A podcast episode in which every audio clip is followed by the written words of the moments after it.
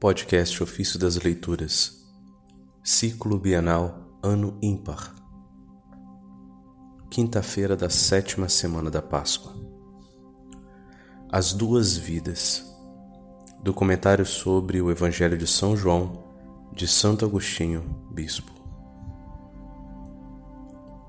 A Igreja conhece duas vidas que lhe foram anunciadas por Deus. Uma é vivida na fé, a outra na visão. Uma no tempo da caminhada, outra na mansão eterna. Uma no trabalho, a outra no descanso. Uma no exílio, a outra na pátria. Uma no esforço da atividade, a outra no prêmio da contemplação.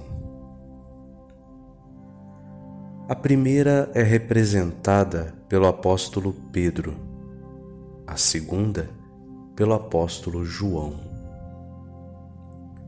A primeira desenvolve-se completamente sobre a terra até que o mundo acabe, e então encontrará o fim a outra prolonga-se para além do fim dos tempos e nunca acabará no mundo que há de vir.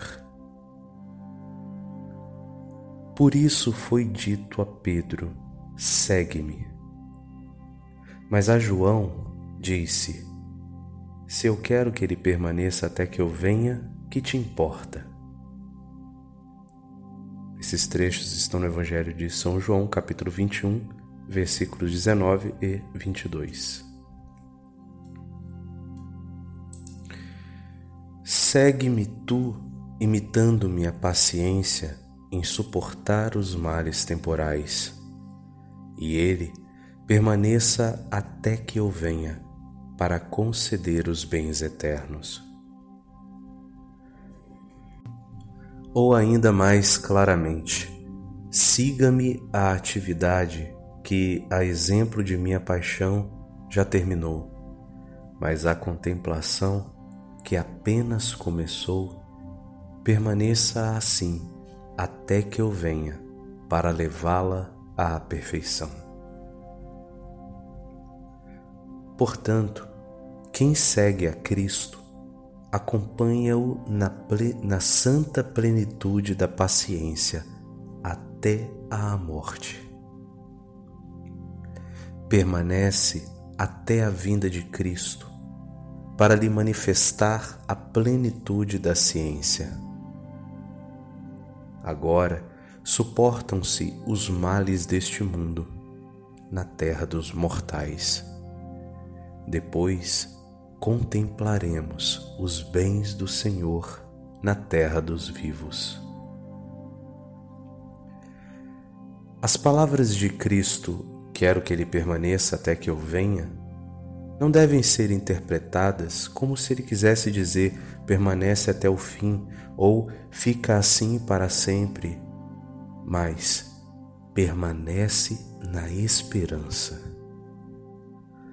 Pois o que João representa não atinge agora sua plenitude, mas se realizará apenas quando Cristo vier.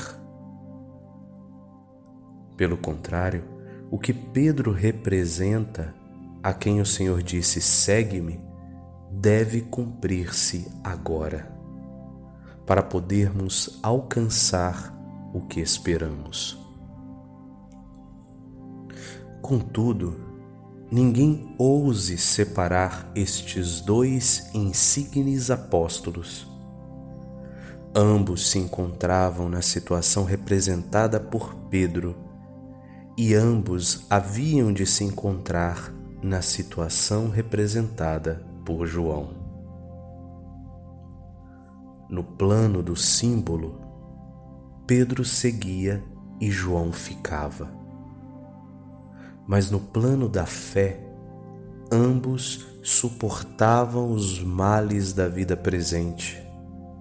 Ambos esperavam os bens da felicidade futura. O que sucedeu com eles sucede com toda a Santa Igreja, esposa de Cristo. Também ela lutará no meio das tentações do mundo para alcançar a felicidade futura. Pedro e João representavam as duas vidas, cada um simbolizando uma delas.